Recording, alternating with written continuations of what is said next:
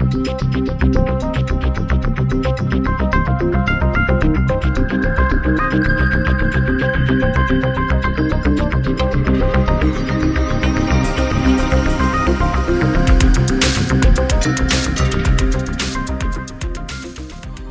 Bem-vindos ao Papo de Trilha, o podcast para quem ama trilhas sonoras. Eu sou Gustavo Camargo e, ouvinte, você deve estar se perguntando por que eu os reuni aqui hoje. Pois é, ouvintes, nós vamos falar sobre Agatha Christie, ou melhor, as trilhas de Agatha Christie essa escritora inglesa que, apesar de já ter morrido há quase 50 anos, ainda é uma influência. Agatha Christie é uma escritora que só perde para Shakespeare e para a Bíblia em relação à leitura. Ela é a escritora mais vendida né, da literatura policial e uma das mais vendidas do mundo. Essa escritora, que é a porta de entrada para muitas pessoas ingressarem na leitura até hoje, muito famosa entre adolescentes, pessoas que estão começando a ler, justamente por seus livros serem divertidos, leves e apresentarem a proposta de um jogo, tentar descobrir a trama, quem matou, como matou, por que matou. Então é uma, uma literatura que, apesar de ser muito criticada como algo não sério, uma literatura de diversão, que é o que é mesmo, né? Acaba dando certo até hoje. E ela, sim, já escreveu 66 novelas e 14 histórias de coletâneas, fora as peças de teatro. E tem numerosas adaptações para o cinema. E a gente vai falar das principais. Eu já vou adiantando que tem muitas adaptações para rádio, para TV, até videogame. A própria Agatha Christie, ela em vida falou que gostava de usar várias mídias, tanto que ela escreveu peças de teatro também, não ficou só limitada aos romances. E a gente vai tentar falar um pouco da história das trilhas dessas adaptações. A primeira adaptação de nota que eu escolhi é baseada em um dos mais famosos trabalhos da autora, que se chama E Não Sobrou Nenhum, de 1939.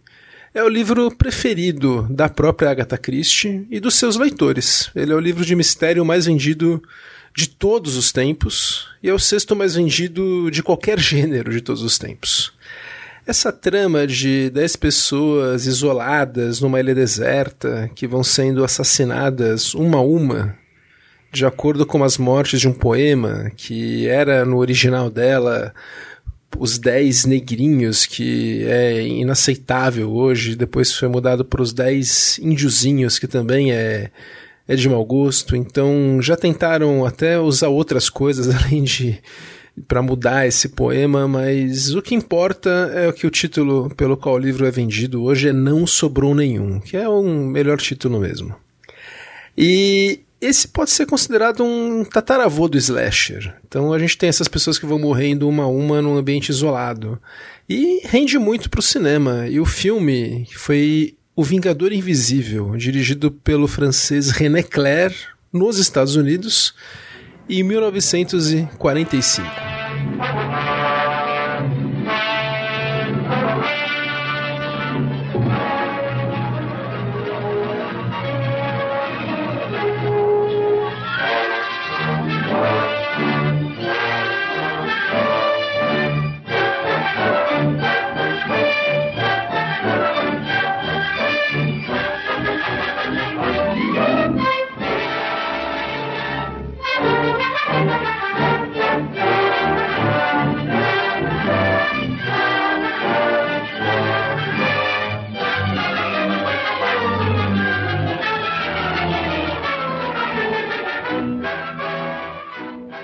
A gente está ouvindo aqui a trilha desse filme que fez sucesso na época. A gente vê os créditos de abertura, aparece um ponto de interrogação, o nome da Agatha Christie, bem quem matou mesmo, um quebra-cabeças.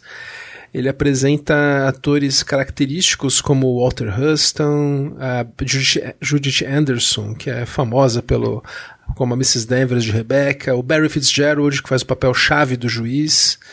E a trilha, a gente está ouvindo esse tema forte, marcante, com uma instrumentação bem agressiva, é do Mário Castelnuovo Tedesco, que é um cara que fez muito trabalho de ghostwriting nessa época, anos 1930, de Hollywood, começo. E muitas trilhas ele não assinava, essa aqui ele assinou. Ele adapta o poema principal do filme, que são dos dos dez, das dez figuras que vão sendo eliminadas uma a uma, que é o que vai acontecendo, e é cantado ao piano no filme e adapta pro tema principal. O muito de nota do Mário Castelnuovo Tedesco é que ele foi muito importante como professor de música de uma geração que estudou música no fim dos anos 40, começo dos anos 50, e dois alunos cérebres dele foram John Williams e Jerry Goldsmith. Quem mais, né? Nada, nada menos do que eles. E, bom, no filme ele fez, como eu falei, muito sucesso, e a diferença é que no livro, assim, eu vou evitar dar spoilers, né? Porque Agatha Christie eu acho que é sacanagem dar spoiler. Mas é um final diferente. No livro, esse aí eu vou ter que falar, né? Porque, porque acho que todo mundo já leu também, né? Morre todo mundo no final. Mas a Agatha Christie achou que era um final muito pouco palatável e ela adaptou para o teatro o livro, né? Então já fez um final um pouco mais palatável, que eu não vou revelar. E o filme segue essa versão teatral. Mas então foi o primeiro grande sucesso aí, a adaptação da Agatha Christie. Mas o melhor filme baseado em uma, uma obra da autora, ele viria 12 anos depois pelas mãos de um mestre, o mestre Billy Wilder que adaptou a peça da, da Agatha Christie, Testemunha de Acusação, como eu falei, em 1957.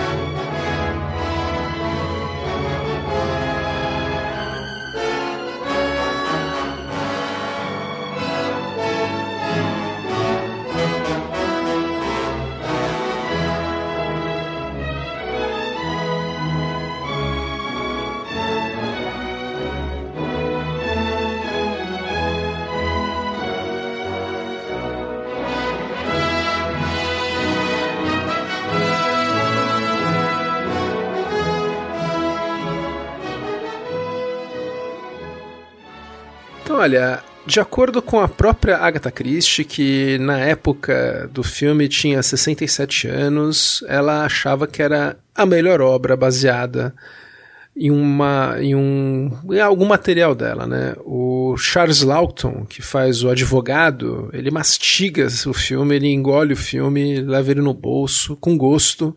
A gente tem a Marlene Dietrich, a alemã, num papel chave, justamente como a mulher que aceita ser testemunha do marido que está tá acus, é, acusado de ter cometido um crime, só que, como o título fala, ela está como acusação, ela está acusando ele.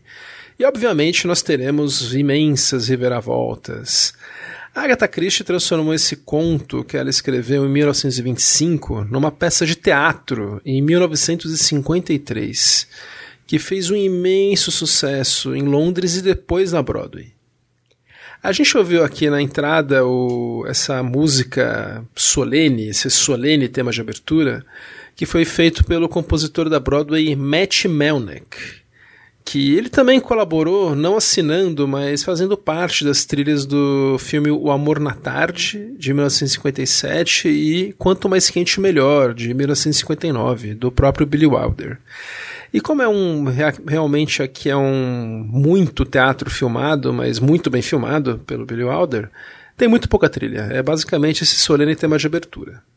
Porém, a gente tem um flashback em que a personagem da Dietrich ela canta num, é um flashback famoso, um dos momentos mais famosos do filme. E ela canta uma canção original que foi feita pelo Ralph Arthur Roberts e pelo Jack Brooks, que chama I May Never Go Home Anymore.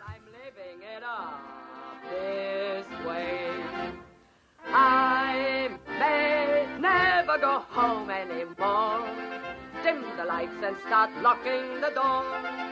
Give your arms to me, give your charms to me. After all, that's what sailors are for. I've got kisses and kisses galore that have never been tasted before. If you treat me right, this could be the night. I may never go home. I may never go home. I may never go home. I may never go home. I may never go home anymore.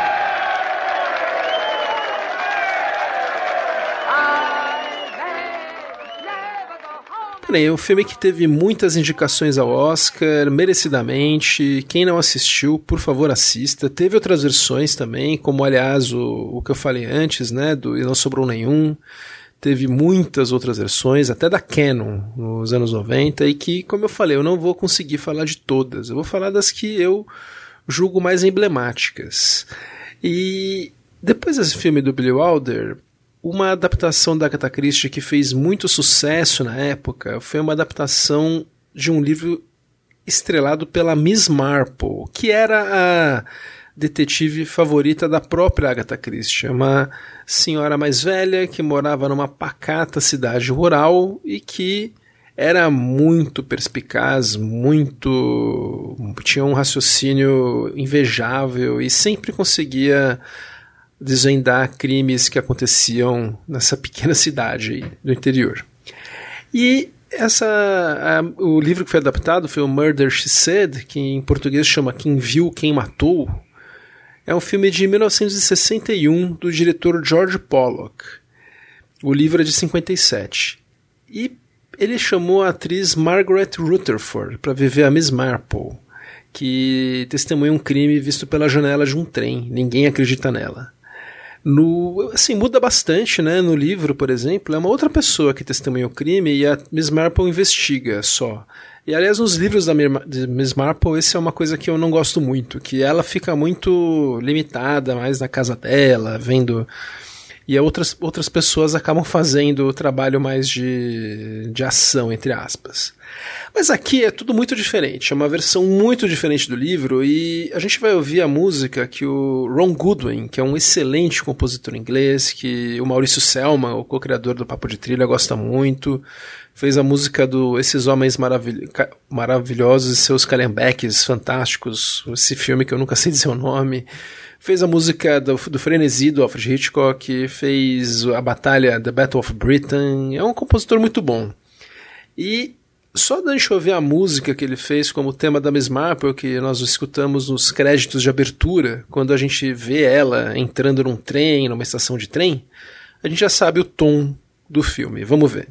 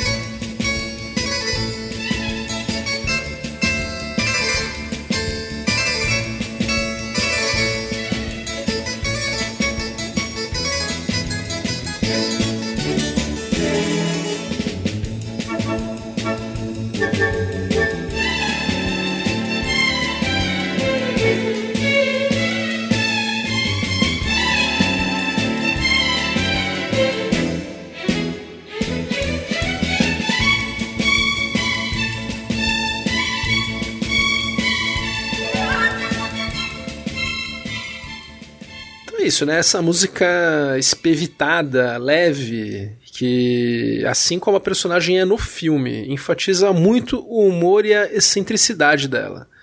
É ao contrário dos livros, em que ela é uma senhora muito observadora, muito mordaz. Porém, o filme fez muito sucesso, foi o maior sucesso da Metro naquele ano. E acabou rendendo três continuações que foram ficando cada vez mais cômicas. Feitas muito rapidamente, praticamente ano após ano, todas estreladas pela Margaret Rutherford e com o George Pollock na direção. E todos com a trilha do Ron Goodman com esse tema da Miss Marple que acabou ficando conhecido e associado como tema dela.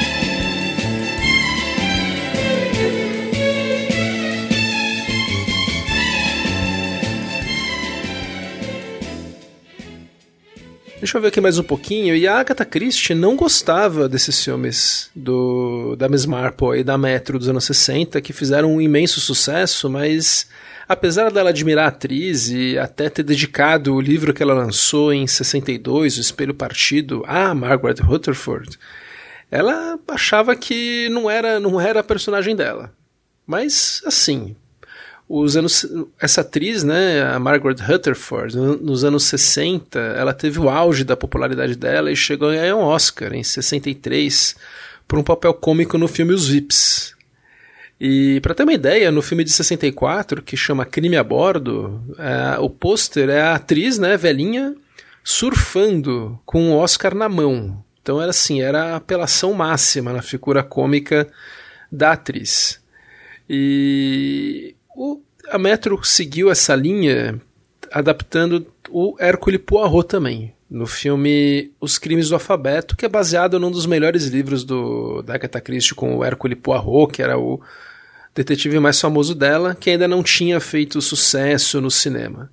A tarefa coube ao diretor Frank Tashlin, e o filme, como eu falei, é de 65. Vamos ver a trilha do Ron Goodwin.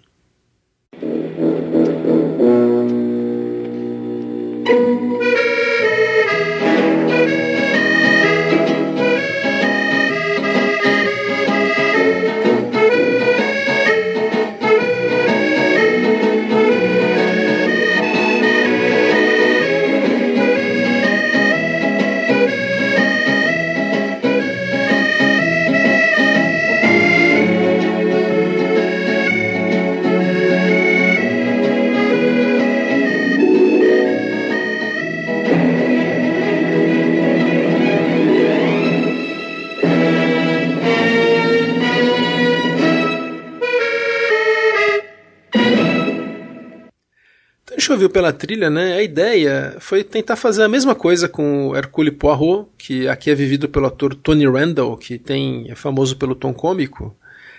Tentar transformar ele num, em uma espécie de inspetor Clouseau novo. O filme foi lançado logo após a Pantera Cor-de-Rosa e Um Tiro no Escuro, com o Peter Sellers e o Blake Edwards. E parece mesmo que a ideia era fazer o Poirot esse inspetor atrapalhado, desastrado, para ter uma ideia, o ator que faria o Poirot era o Zero Mostel, que também é um super cômico.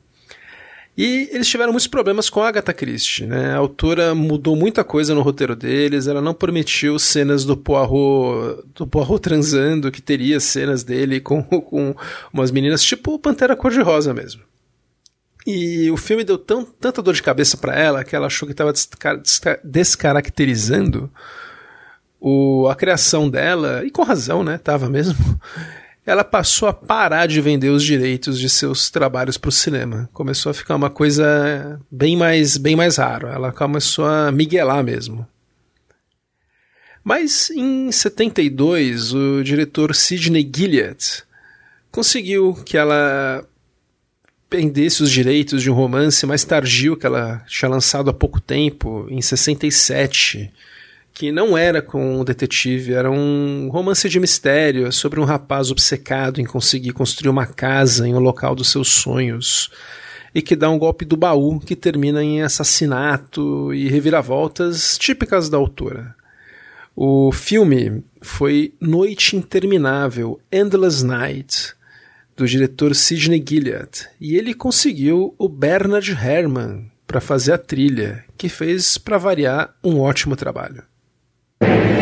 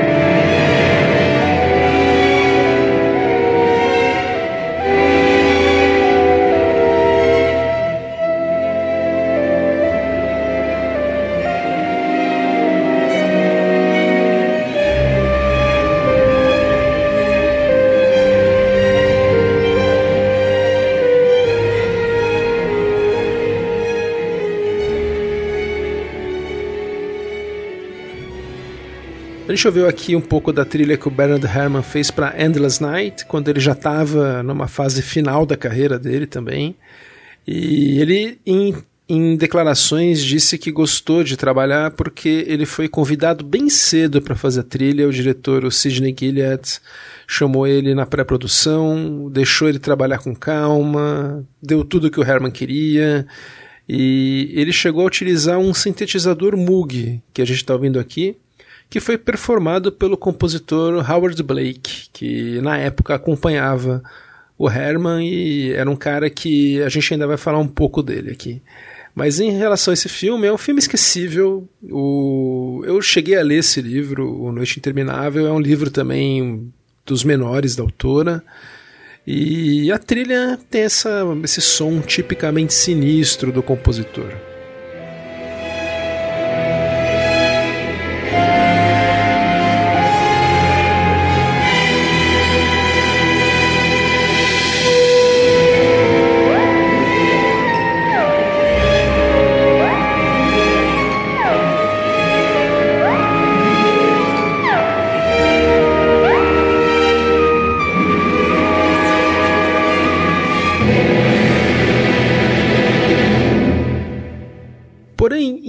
74, a gente teria um filme que mudaria muito como a percepção da Agatha Christie no cinema seria. Ninguém tinha acertado ainda fazer o, os detetives da Agatha Christie. Os que tinham dado certo era a adaptação do E Não Sobrou Nenhum e do Testemunho de Acusação, né, que não tinha os detetives. A virou outra coisa, o Poirot também não, não deu certo. E, como eu falei, a Agatha Christie não queria mais vender os direitos dos seus filmes. Mas ela foi convencida por uma dupla, a dupla Richard Goodwin e John Braborn, dois produtores, que um deles, o John Braborn, era inclusive um barão da realeza. Que isso com certeza pode ter ajudado a convencer a Agatha Christie. E ela também foi convencida porque gostou de outro filme que eles produziram, que era o Romeu e Julieta de 1968, dirigido pelo Franco Zeffirelli. Então ela vendeu para eles os direitos do livro preferido dela, do Poirot, que era O Assassinato no Expresso do Oriente. E para a direção, eles tiveram a ótima ideia de chamar o Sidney Lumet, que é um excelente diretor, um cineasta dos melhores que nós temos, já que tivemos, né? Ele já faleceu. E a ideia do Lumet foi dar um tratamento que estava sendo dispensado pelo Irving Allen, aquele produtor de filmes catástrofe. Ou seja, muitos astros, muitos astros mesmo, cenários, figurinos caríssimos. Um filme que a gente pode dizer que é ou muito glamouroso ou, na verdade, muito camp. E era muito consciente isso mesmo. E o Lumet, ele contratou primeiro o Sean Connery, o primeiro astro que ele, que ele contratou, para ser um dos suspeitos. E a ideia do Lumet é que, chamando um e um, aceitando, né? E o Connery era um ex-colaborador dele, amigo dele. Outros iriam se juntar. E realmente foi o que aconteceu. A gente tem aqui Vanessa Redgrave, Anthony Perkins, Lauren Bacall, John Gielgud, Jaqueline Bisset, Ingrid Bergman, nada menos que Ingrid Bergman, ela mesma do, do Casablanca, que estava retornando. E para interpretar o Poirot, ele chamou o Albert Finney, que não tinha muito o tipo do Poirot, mas que se maquiou e fez ele de maneira bem teatral, exagerada, mudando a voz e combinando muito com o estilo exagerado do filme. Para a trilha, o Lumet ele escolheu primeiro o Stephen Sondheim, o excelente compositor da Broadway, que adorava mistérios. Inclusive, ele tinha feito um roteiro com o seu parceiro na época, o Anthony Perkins, de um filme estilo Quem Matou o Whodunit, que chamou O Fim de Sheila, The Last of Sheila, que foi filmado em 1973. E, ou seja, era um fã do gênero mas ele já estava comprometido com o filme do Alain Resnais, Stravinsky, de 1974. Porém, o Sondheim recomendou para o Sidney Lumet um compositor chamado Richard Rodney Bennett, um compositor em ascensão que na época tinha 38 anos e já acumulava duas indicações ao Oscar na carreira. Ele tinha feito um tema com piano muito bom para um filme do Ken Russell, que é o Billion Dollar Brain, o cérebro de um bilhão de dólares da série Harry Palmer, um, um espião vivido pelo Michael Caine, que quem escutou nosso episódio sobre John Barry já sabe. Vamos ouvir o tema que o Richard Rodney Bennett fez para Billion Dollar Brain.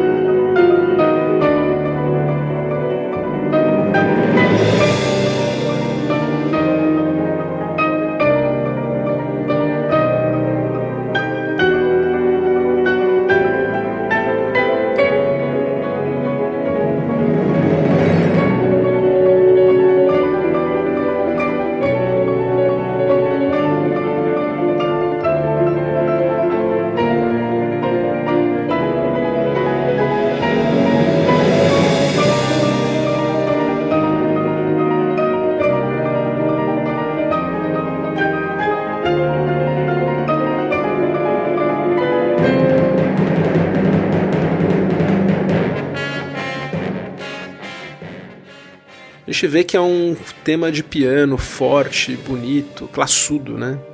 E a ideia do, do Bennett, quando ele viu o filme, ele pensou diferente do Lumet. O Lumet queria adaptar músicas do Cole Porter e do George Gershwin, que era um filme de época, né, passado nos anos 1930.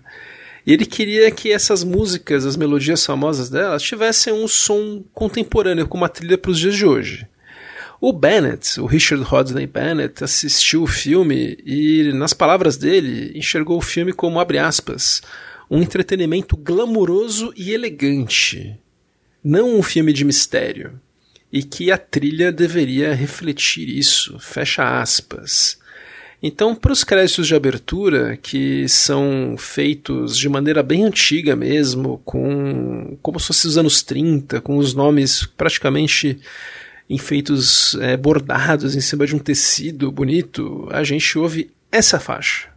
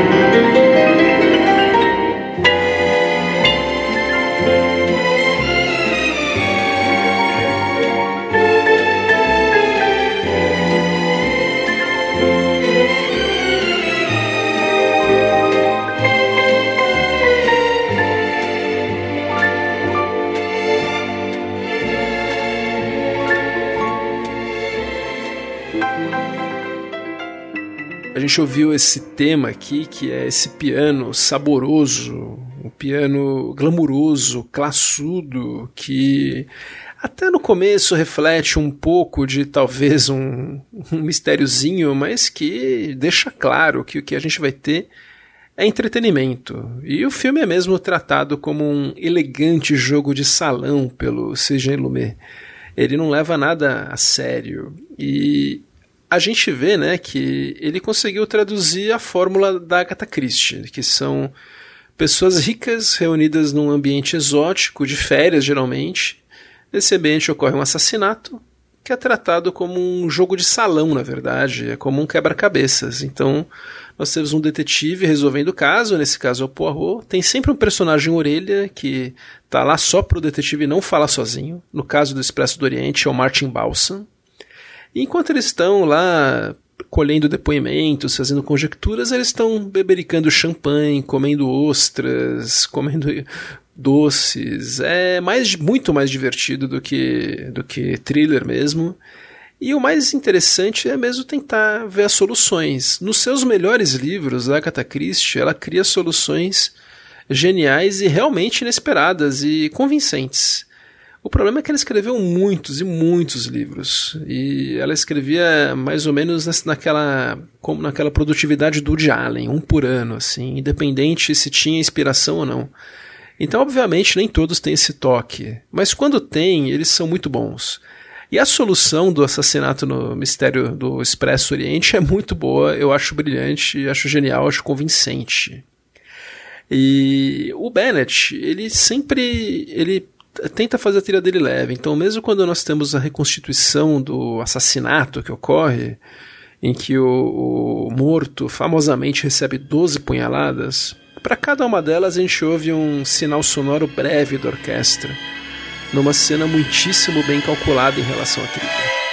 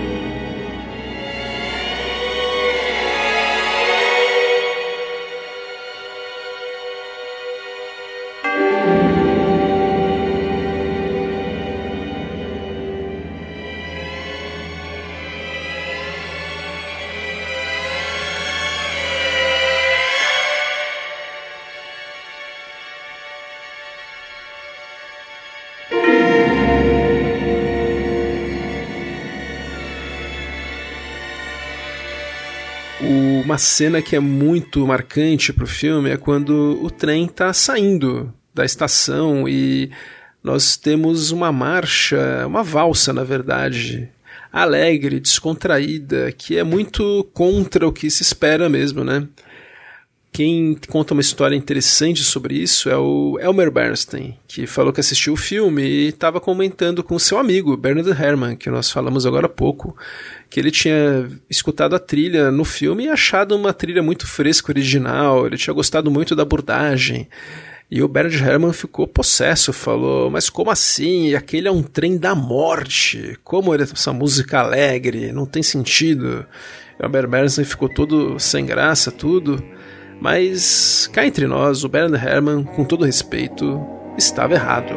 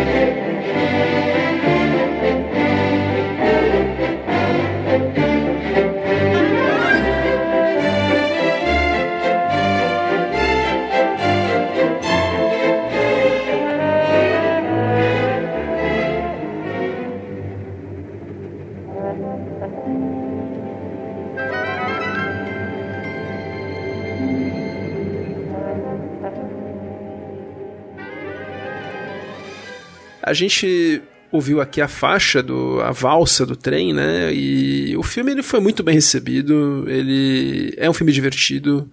Quem dá um show no filme é a Lauren Bacall, que é a, a, atriz queridíssima, né? E ela faz o personagem que foi da Michelle Pfeiffer na refilmagem do Kenneth Branagh. E no final, né, a gente vê um brinde coletivo em que todos os suspeitos brindam e o tema do trem é declarado de maneira mais pausada e elegante.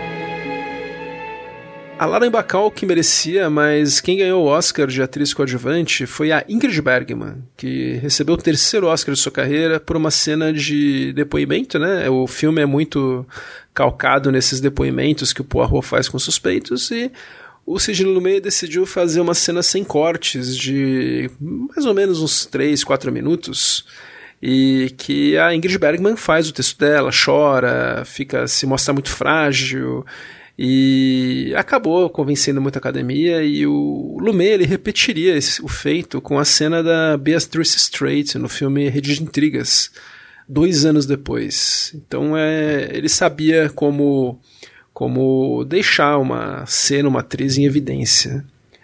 O Agatha Christie gostou do filme. Ela disse que fora o Testemunho de Acusação era outro filme baseado na obra dela que ela gostava. A única reclamação dela era que ela queria que o bigode do Poirot fosse maior, que ela falou que descreveu nos livros um, que ele tinha o bigode mais impressionante da Europa, ela achou pouco.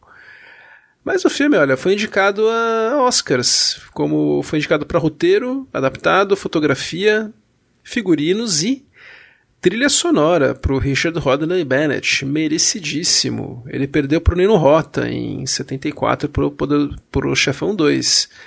E ele, esse compositor ainda faria muitas trilhas, uma com o próprio C.G. Lumet em 77 para o filme Ecos, outras agora um pouco mais assim anos 90, tipo Quatro Casamentos e um Funeral. Mas a maior atuação dele era no campo da música erudita e no jazz mesmo. Ele era um ativista que em, em 1995 foi considerado um dos homens gays mais influentes no mundo da música. E esse ótimo compositor, morreu em 2012 aos 76 anos. E o filme Morte sobre o Nilo, o filme Assassinato no Expresso do Oriente, ó, tô me adiantando, fez muito sucesso. Ele rendeu bem para a produtora EMI, a produtora inglesa EMI, para os produtores Richard Goodwin e John Brabourne.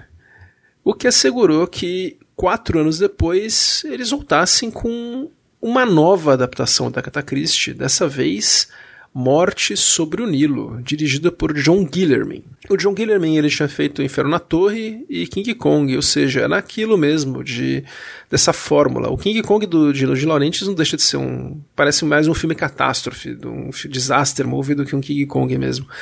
E o Inferno na Torre, né, com todos aqueles astros. Então a ideia era essa, juntar vários astros em figurinos exóticos em cenários deslumbrantes e com um mistério no fundo.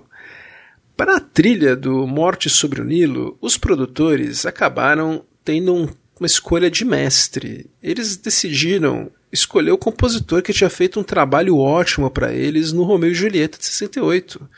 ninguém menos que Nino Rota, um dos maiores compositores da história do cinema. O Romeu e Julieta rendeu, né, para variar, um tema inesquecível que marcou a época no, eh, do compositor. E ele tinha ganhado um Oscar muito recente pelo Chefão 2, que a gente comentou agora. Então era um cara que estava na crista da onda. Então, para os créditos de abertura e como o tema principal, a ideia do Rota era criar um tema que fosse refletisse o tom glamuroso, romântico do filme também passado nos anos 30, que fosse propulsivo, conseguisse expressar a propulsão de um barco a vapor e a sensação de da gente estar tá iniciando uma aventura. E tudo isso sem copiar o Richard Bennett, né, fazendo o som dele. Vamos ver se ele conseguiu.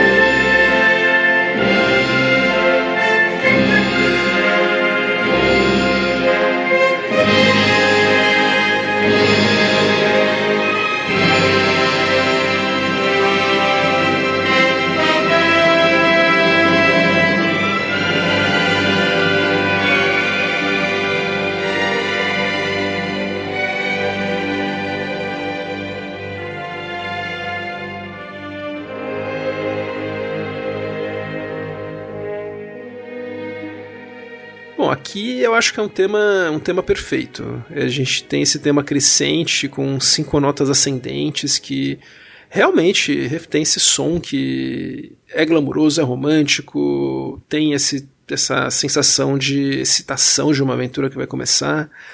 E também a propulsão de um barco a vapor, né, que é onde se passa a maior parte da trama. O Nino Rota era um mestre em, em conseguir criar temas muito rapidamente e muito bem. E já no final da vida, né, ele iria falecer sete meses após o lançamento do filme, ele estava com os seus dons de composição ainda intactos. O filme, eu vou dizer que foi a minha porta de entrada para o universo da Agatha Christie. Eu era bem criança quando eu assisti o filme na televisão, passou na, na Globo, e eu achei muito legal o filme, assisti a, a ideia do crime e a resolução do crime para mim foi realmente inesperada e é aquilo, acaba sendo uma porta de entrada mesmo para você gostar do gênero, gostar desse gênero de mistério, quem matou, ainda mais quando é uma trama boa como é a Morte sobre o Nilo. O mérito grande aqui é do roteirista Anthony Sheffer que é irmão do Peter Sheffer, que é um, também um super roteirista, é dramaturgo, e o Anthony Sheffer ele era um dramaturgo especializado em mistério. Ele fez, por exemplo, o roteiro do Frenesi, do Hitchcock, a peça Sleuth, que virou um filme do Joseph Mankiewicz, que tem tudo a ver com a Agatha Christie. E ele fez aqui um, um, roteiro muito redondo, que é, eu acho que o filme é até melhor do que o romance. Que eu acho o livro da Agatha Christie, esse livro em particular, O Morte sobre o Nilo, eu li, é um livro que é mais é mais chato. O filme acaba sendo mais redondinho mesmo. Olha que heresia, né? E mas assim, o Nino Rota, ele fez um tema específico para a personagem da Mia Farrow, que tá ótima no filme. Ela faz a Jack, uma personagem que é a mais forte mesmo do filme. E o Rota, com o dom que ele tem para melodia, melodia, ele fez esse tema que tem um ar trágico, melodramático nas suas entrelinhas mas a medida certa, né? Não é nada fúnebre ou macabro. É essas coisas que só Nino Rota sabia fazer.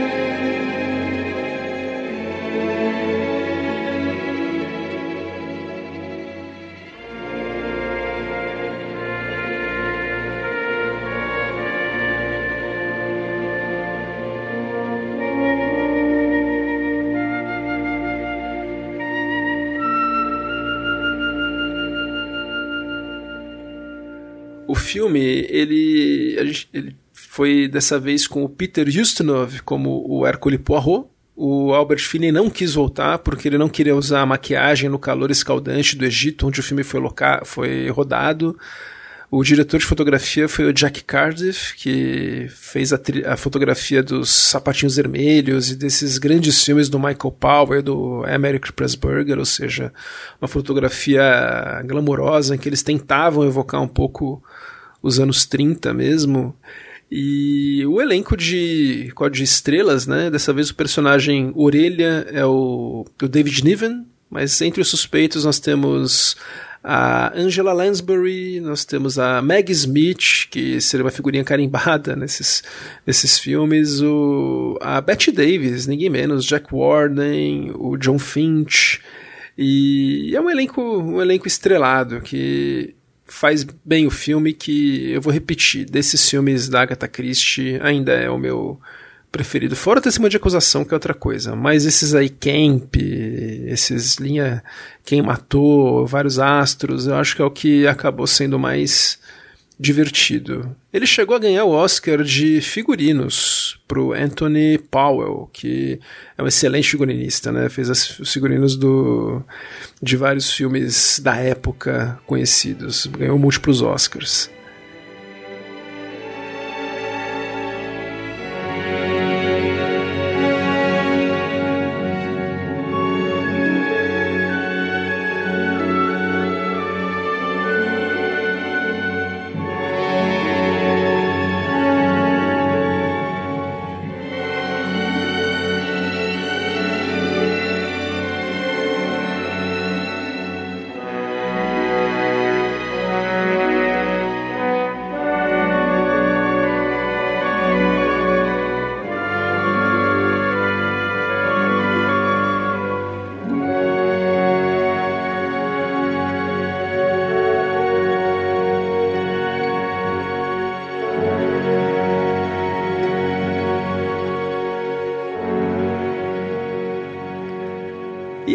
Christie estava na crista da onda nessa fase.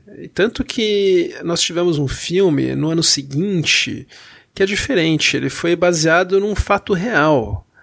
A escritora, em 1926, quando ela tinha 36 anos, ela já era um sucesso e estava lançando um dos seus livros mais ousados e transgressores, que era o assassinato de Roger Ackroyd, que é um dos mais conhecidos dela. E ela estava num processo de divórcio contra sua vontade do seu primeiro marido Archie. E que ele tinha outra. Nesse período, ela, na vida real mesmo, desapareceu por 11 dias e foi encontrada num hotel registrada com o nome da amante do marido. E essa história, essa trama real nunca foi desvendada, a Agatha Christie nunca falou a respeito, se recusava a explicar. E lembra um pouco a trama do Garoto Exemplar, o, o, livro da Gillian Flynn que virou filme do David Fincher, o mote pelo menos, né? Um desaparecimento que deixou o marido muito mal na fita, que foi o que ela fez. O, o marido ficou muito mal na fita com isso. E a ideia foi fazer um filme baseado assim com uma conjectura do que poderia, uma versão fantasiosa do que poderia ter acontecido nesse período. Esse filme foi O Mistério de Agatha, de 79, dirigido pelo Michael Apted, e que ganhou uma trilha sonora do compositor Johnny Mandel.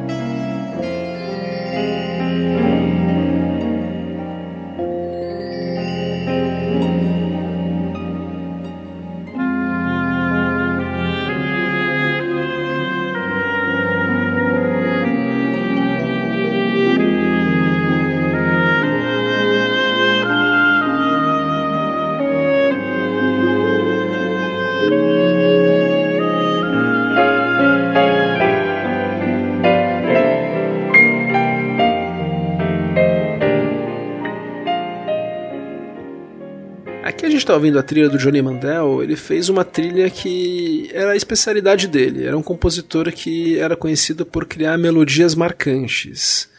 No caso, a gente tem na trilha muitas variações desse tema memorável e triste que ele fez para a escritora. E ela é vivida aqui muito bem, como sempre, pela Vanessa Redgrave.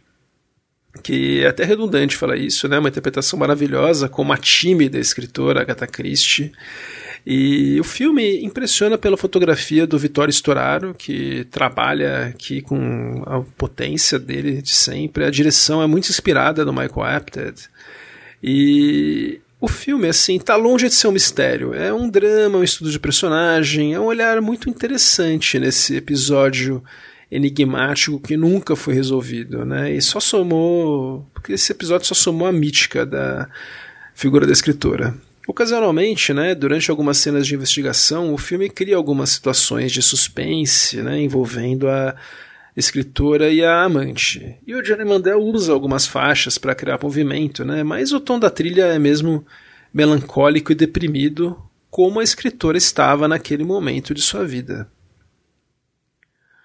O Johnny Mandel, na verdade, ele foi contratado quando a trilha sonora original do Howard Blake, que era um compositor inglês que estava em bastante demanda na época, foi rejeitada. A trilha do Howard Blake, que tocou sintetizador, como eu falei, no, na trilha do Bernard Herrmann para o filme Noite Interminável, foi considerada muito antiquada.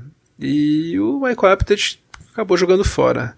Eles contrataram o Johnny Mandel, que é um cara que já tinha ganhado um Oscar pela canção The Shadow of Your Smile, que virou um standard. Ele fez muito sucesso com o tema do Mesh, do Robert Altman, e tinha fama de ser um hitmaker. E fez um bom trabalho. Ele fez até uma canção com o tema principal para os créditos finais, que apesar de ter letras do Paul Williams, não combina com o filme. O melhor mesmo é a versão instrumental de um tema muito bom.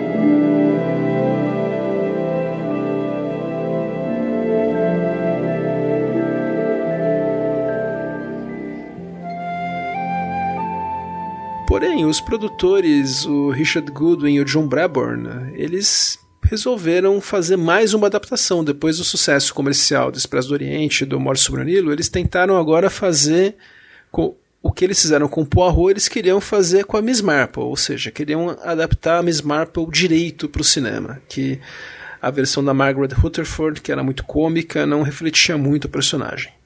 E eles escolheram justamente esse romance que a Agatha Christie escreveu nos anos 60, O Espelho Partido, e com um roteiro muito mais fiel.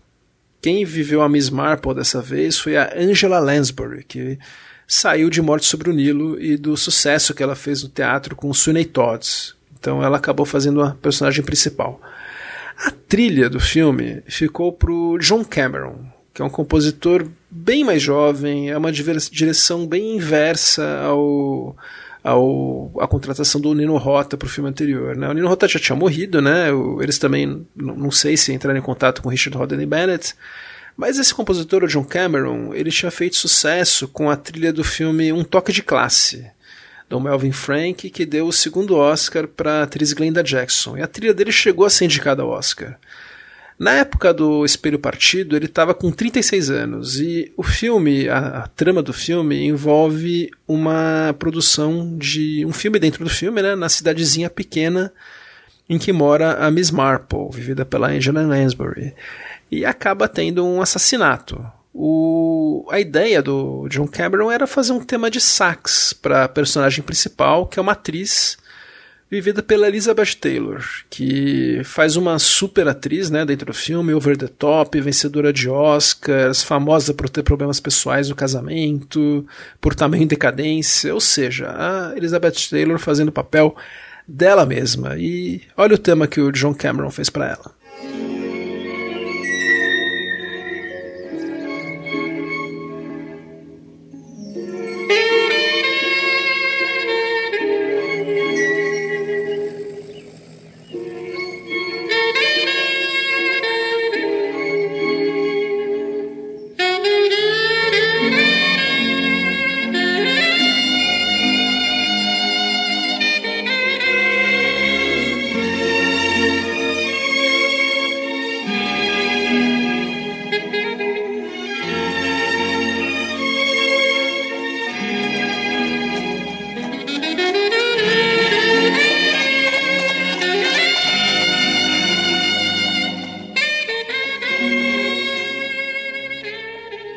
Então, esse tema de sax discreto não traduz bem o, o, o camp que esse papel exige, né? Que é cheio de excesso.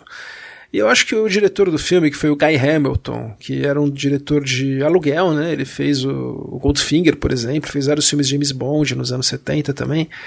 Ele não gostava dos romances da Agatha Christie e acabou, acho que reflete aqui, viu? É um filme preguiçoso, lento. A ideia de fazer a, a Miss Marple, como é nos livros, acaba sendo ingrata, porque ela fica mais em casa mesmo, ela sai pouco. Quem faz a maior parte da investigação é o, nesse caso, o sobrinho dela, que é o agente da Scotland Yard, vivido pelo Edward Fox.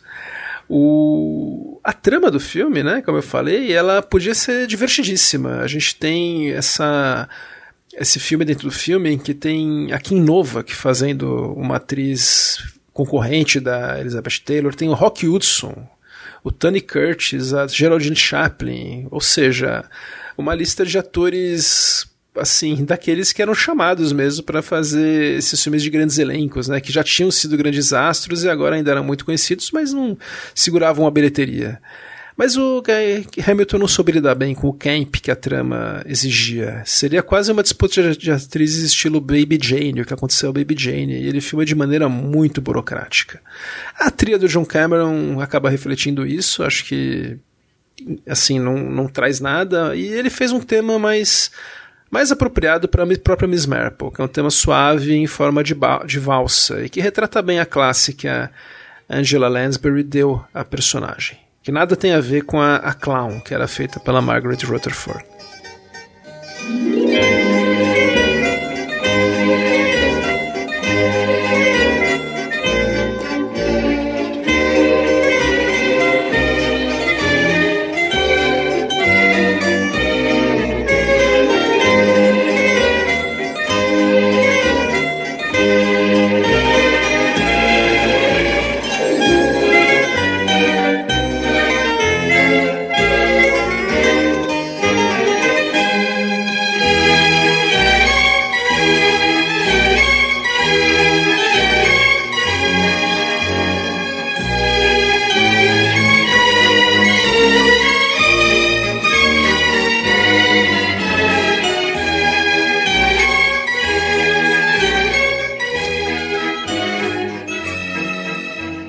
Aqui, curiosamente, o John Cameron, que ainda é vivo, ele dois anos depois fez uma trilha de uma nova versão para TV de Testemunha de Acusação, o, que foi a peça que virou o filme do Billy Wilder, que dessa vez com o Ralph Richardson, é o grande ator Ralph Richardson.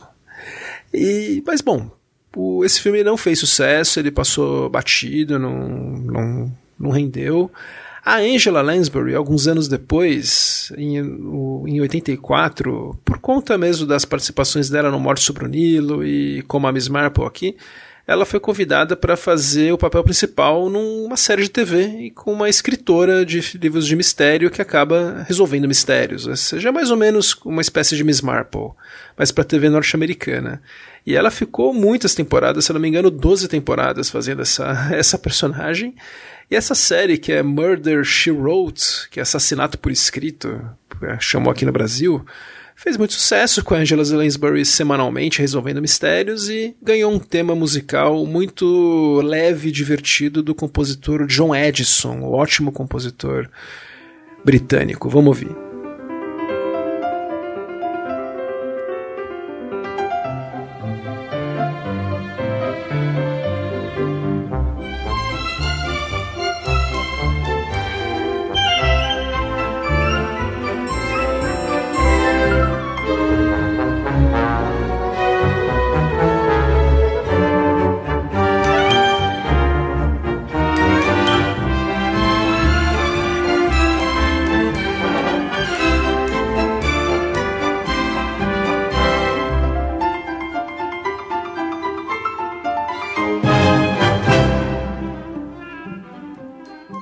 É, um tema tudo a ver com.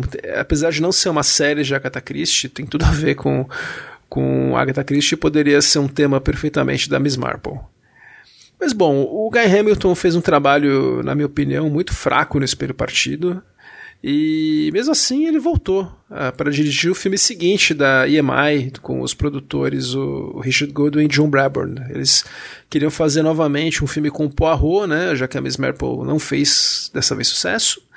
Eles escolheram o romance Assassinato num Dia de Sol. O filme foi lançado em 1982 e novamente o Peter Ustinov, que substituiu o, o Albert Finney no Morte sobre o Nilo, que volta. E ele faz um Poirot bonachão, diferente mesmo, como ele já fez o Morte sobre o Nilo, né? Então ele era o Poirot oficial.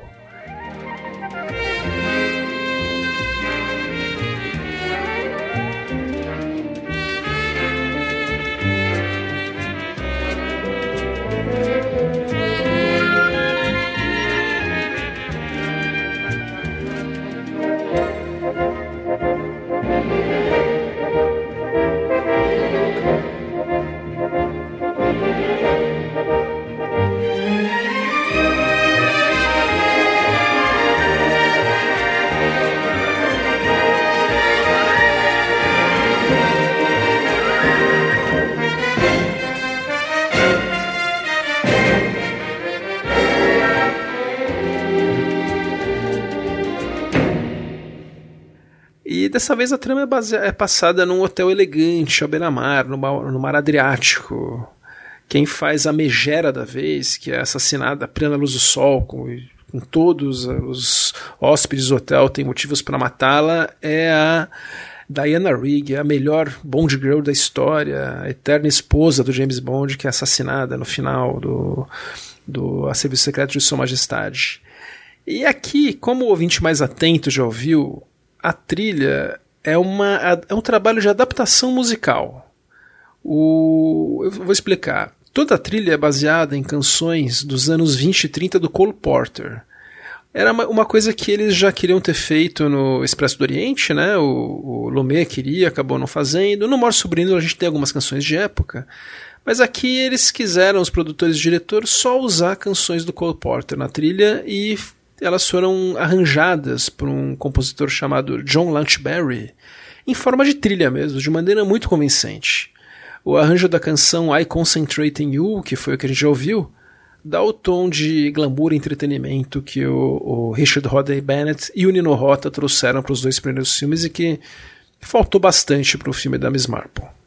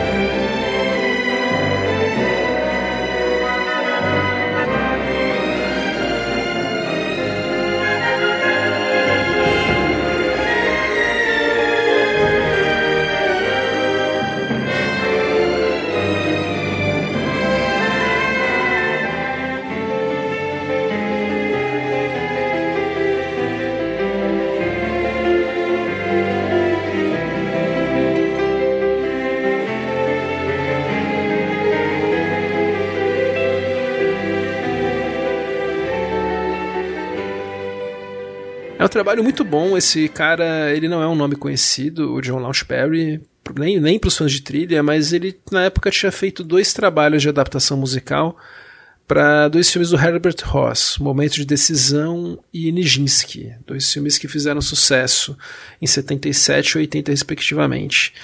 Esse filme é, é um filme também muito muito quadradão, mas é divertido, viu? Tem uma boa solução para assassinato, é um é um filme que entretém. Os suspeitos já são menos famosos do que nos outros filmes. Então a gente não tem mais Betty Davis, Lauren Bacall, Sean Connery, mas a gente tem James Mason, a gente tem Maggie Smith de novo, a gente tem a Diana Rigg que já morreu, Silva Miles, atores menos menos conhecidos, né? Jane Birkin, que é que é uma atriz que a gente gosta também, mas já não era aquele super super elenco e acabou sendo um filme que morreu nas bilheterias, não fez sucesso, apesar de ter uma trilha bem classuda. E, pois é, nesse meio tempo, o, o Peter Ustinov, que fez o Poirot em Morte sobre o Nilo e nesse filme, acabou repetindo o papel em alguns filmes para TV, que adaptavam o Poirot para os dias de hoje, inclusive, né, alguns telefilmes. Mas em 1988, assim como eles fizeram com o, o Superman, os produtores Menahem Golan e Yoran Goblos resolveram fazer uma adaptação luxuosa para mais um filme, um livro da Agatha Christie com o Peter Ustinov como Hércules Poirot. Eles queriam reviver esse esse tipo de filme no final dos anos 80, que nossa, já já não era mais a época. Mas enfim, eles resolveram fazer e o filme foi o Encontro Marcado com a Morte, Appointment with Death, lançado em 88 e que foi dirigido pelo Michael Winner, que é o diretor do Desejo de Matar, conhecido por filmes violentos. Ele estava em contrato com a Canon na época e acabou ficando para ele fazer esse filme. Olha, o filme ele tem um roteiro do Anthony Sheffer, que também, como eu falei, é um super roteirista do gênero, muito bom. Além do Morte sobre ele também fez o roteiro muito bom do Assassinato no Dia do Sol, Dia do Sol Super Redondo. E aqui ele faz um trabalho que, olha, é um trabalho melhor do que a gente pode esperar de um filme da Canon, sinceramente. O... Ele conta com um elenco muito melhor do que o Assassinato no Dia do Sol. Tem, pra gente ter uma ideia, a Laura Bacall tá de volta num papel chave também. A gente tem a, a Piper Lowry, que é a Teresa Raquel norte-americana, é totalmente a Teresa Raquel, a Piper Lowry, que faz aqui uma megera como só ela sabe fazer, que tá muito bem. E o filme é passado em Israel, que era onde os Go o Golan e o Goblus tinham a sede da Canon. Então é, ficou tudo meio em casa. Eles conseguiram fazer o filme mais barato do que, do que os outros e com algumas locações legais, com um roteiro bom, com uma trama boa da, da Agatha Christie, mas a gente nunca deixa de ver que é, é um filme menor do que os anteriores. A trilha desse filme, Encontro Marcado com a Morte, ficou com o nosso querido Pino Donaggio. E o Pino Donaggio, apesar de durante o corpo do filme ele fazer faixas dramáticas como ele sabia fazer bem, eu não sei quem teve a ideia de fazer uma faixa mais contemporânea para a abertura. E olha, com todo o respeito que eu devo ao Pino Donaggio, acaba deixando o filme com um ar de filme para TV.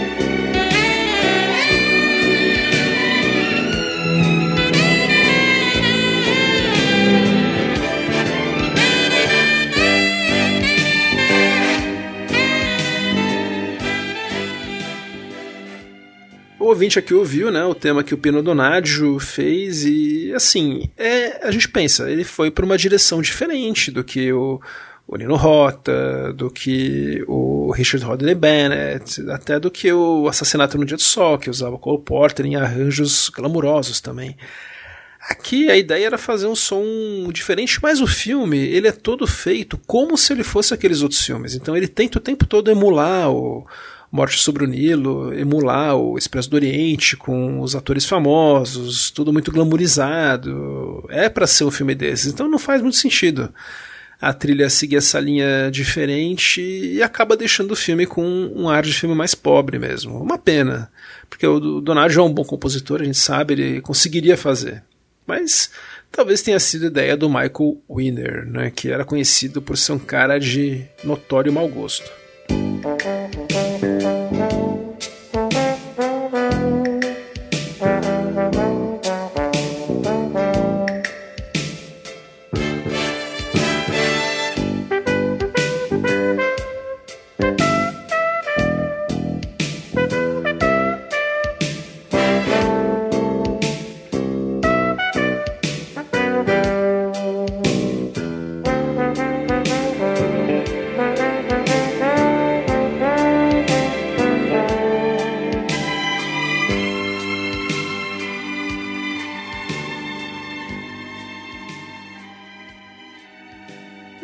Filme não precisa nem falar que foi um fracasso nas bilheterias e acabou sendo o último filme em que o Peter Ustinov fez o Hercule Poirot. O, o, o Poirot do Ustinov não tinha muito a ver com o Poirot que a Agatha Christie escrevia descrevia, né, que era um cara mais magro, atarracado.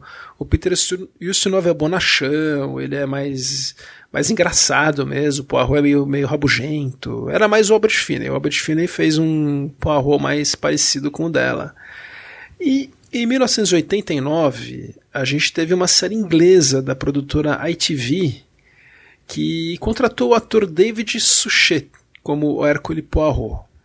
E essa série, Poirot, ela acabou tendo 13 temporadas e olha, os fãs da Agatha Christie dizem que ele é o Poirot definitivo.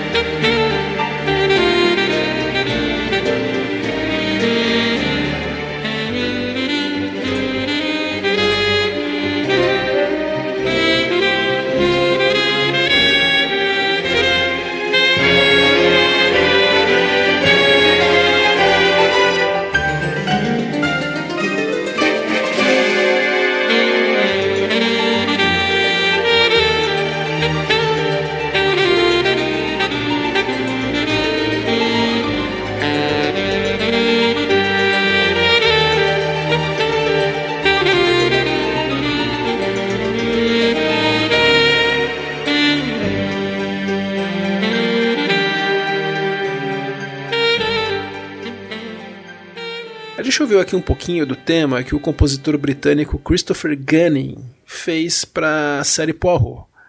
E era uma série muito, muito fiel, em que os, os episódios eram muito fiéis aos livros, com um clima muito semelhante mesmo. A ideia era essa mesmo, fazer uma adaptação fiel da Agatha Christie. E o Christopher Gunning, ele conta que aos poucos foi achando o tom musical e esse tema definitivo do personagem. Esse tema que a gente está ouvindo não aparece de cara, ele apareceu já para a terceira, quarta temporada nessa versão mais desenvolvida. Ele foi aos poucos sendo encontrado pelo Gunning. E é um tema que ilustra muito bem o, o Poirot e esse raciocínio do detetive com as suas células cinzentas. A partir do, ele, das temporadas mais tipo oitava, sétima temporada, os episódios foram ficando maiores, muito parecidos com episódios de como a gente imagina que seja uma série de TV britânica, ou seja, temporadas com poucos episódios muito longos, como é com Sherlock atualmente, por exemplo. E o Gunning fazia um trabalho muito bom, uma das melhores trilhas já feitas assim para séries de TV. Ele criava temas e faixas específicas, como essa aqui que ele fez para episódios de Morte sobre o Nilo.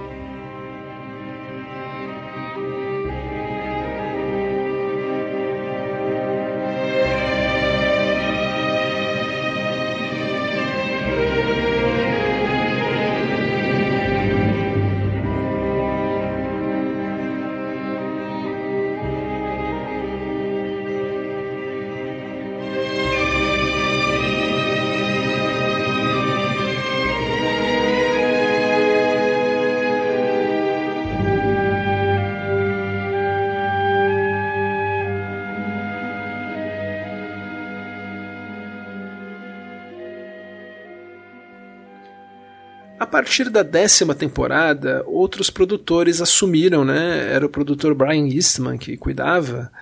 E teve uma mudança de produtores que levou a uma mudança de tom na série, ficou mais séria, abordando mais abertamente drogas, violência, sexo.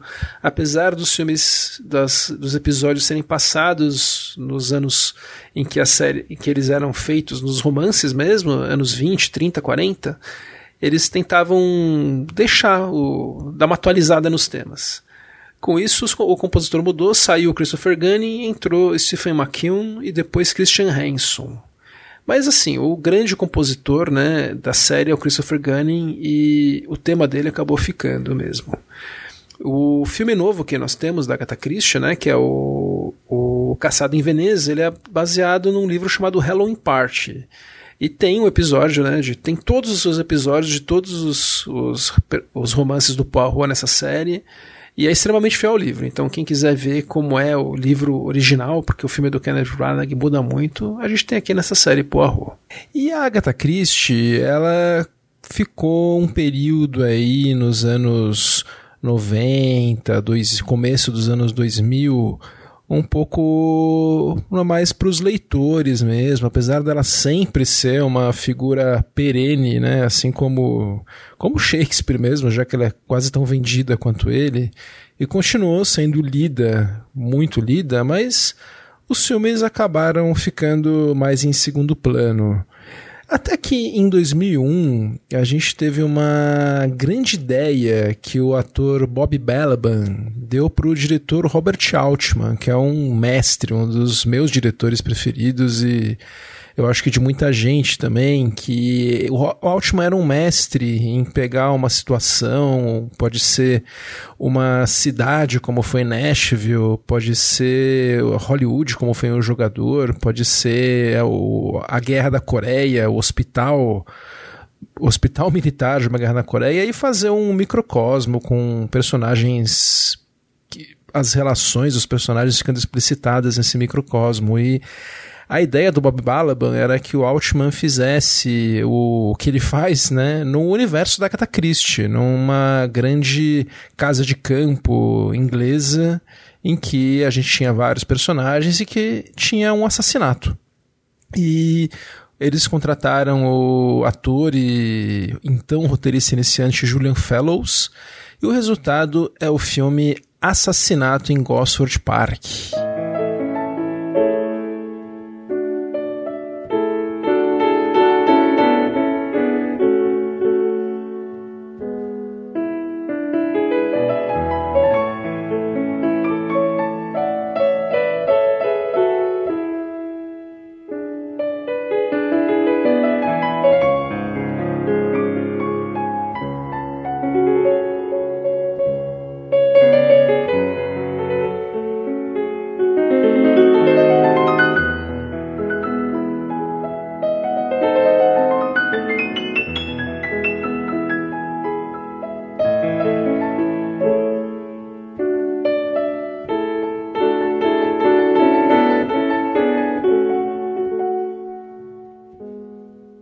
E aqui eu tô falando, não é uma adaptação de nenhum livro da Agatha Christie, mas é uma mostra de como o universo da Agatha Christie é um gênero em si, né? E como esse gênero é, permite o trabalho, né? Então o Altman conseguiu colocar a visão dele.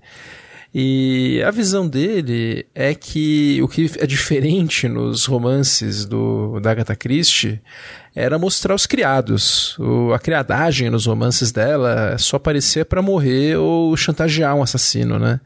Era muito relegado a segundo plano mesmo. Eram sempre os ricos que eram os principais. E aqui a gente tem os criados com tanta tanta, tanto tempo de tela quanto os patrões. Então a gente tem grandes atores fazendo tanto os hóspedes quanto os criados. Então a gente tem atores ingleses como o Alan Bates, o grande ator britânico, a Ellen Mirren, o Derek Jacobi fazendo os criados, o Clive Owen é um dos criados.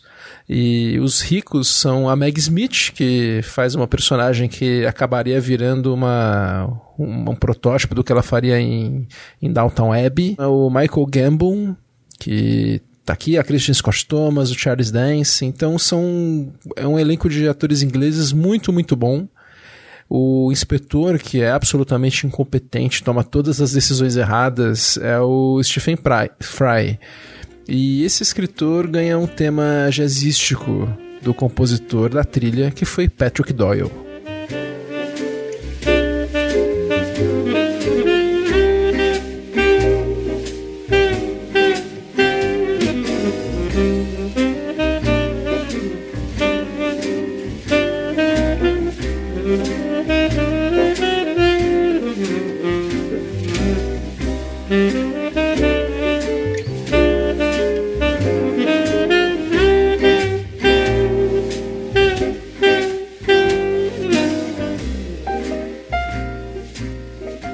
A gente ouviu aqui o, esse tema jazzístico do, do que o Doyle fez pro inspetor incompetente Stephen Fry e a trilha inteira é com poucos instrumentos mesmo. O Doyle é um compositor que na época estava muito em voga em filmes como Razão e Sensibilidade, Hamlet, filmes ingleses mesmo, né? É um compositor escocês, ele é brilhante, a gente vai falar mais dele daqui a pouco. E o Altman contratou ele para fazer um trabalho discreto, para no máximo dois instrumentos. Assim que eu chamei o filme, vocês ouviram uma faixa em piano que é muito característica da, da trilha do Doyle pro filme. E a trilha inteira toda é assim, é bem bem com low key, né? Uma trilha discreta. O ator Jeremy Norton interpreta o músico da vida real, o ator da vida real Ivor, Ivor Novello, que entretém os hóspedes ao piano e gera comentários maldosos dos ricos o tempo todo, é muito divertido. Eles não estão gostando da música que ele toca, enquanto os serviçais ficam se esgueirando nas portas para conseguir ouvir uma palhinha, né, pegar uma esmola. Então são detalhes como esse que deixam o filme muito saboroso. E o Altman e o Doyle se deram muito bem. O Patrick Doyle disse que foi uma das melhores experiências dele com o diretor. O filme fez muito sucesso de crítica. E também deu dinheiro, rendeu quase 100 milhões, que para um filme assim é, é muito. Ele teve um orçamento bem baixo.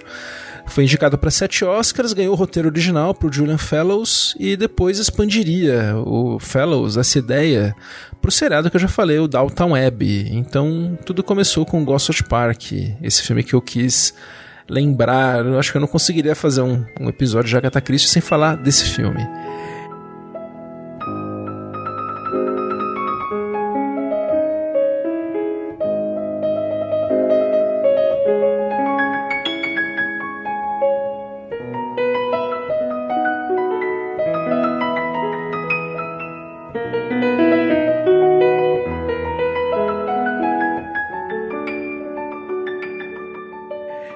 Mas assim, em adaptações da Agatha Christie fiéis mesmo, de romances, adaptações, digamos, oficiais, a gente teve então um grande ato. Até que em 2017 o produtor Ridley Scott e diretor, claro, é, chamou o Kenneth Branagh, o Sir Kenneth Branagh, o grande ator e diretor britânico para fazer uma nova versão do Assassinato no Expresso do Oriente, o livro preferido da própria Agatha Christie. E o desafio é que era um estilo de filme que já era considerado antiquado demais em 1974, né, 50 anos antes. Então, para esse filme, o desafio do Branagh era tentar trazer esse tipo de esse formato de história para uma nova geração que continuava muito lendo a Agatha Christie. A Agatha Christie sempre assim, esse tempo todo continuou sendo muito vendida e até hoje essa molecada Instagram, TikTok, tem pessoas que fazem, né, bem jovens mesmo, que são influencers de literatura e a Agatha Christie é uma das principais que são, que estão sempre faladas. Essa molecada adora a Agatha Christie, como é mesmo uma porta de entrada para leitura, como eu falei várias vezes. Então aqui a gente já vê um Poirot diferente, ele é vivido pelo próprio Kenneth Branagh, como ele também trabalha como ator. E ele é mostrado na abertura como uma pessoa com toque, né? Com, e também um toque quase sobrenatural também. Ele está sempre passos à frente dos outros, quase como um Jason Bourne, né? E tem um fisicamente um bigode realmente impressionante, que parece coisa do Rick Baker, né? Não é o Rick Baker que fez, mas parece maquiagem, né? E a gente tem essa trilha do Patrick Doyle, que é esse compositor que, por coincidência, fez também a trilha do Ghost Park, mas aqui ele fez a trilha pro Kenneth Branagh. Vamos ouvir um pouquinho.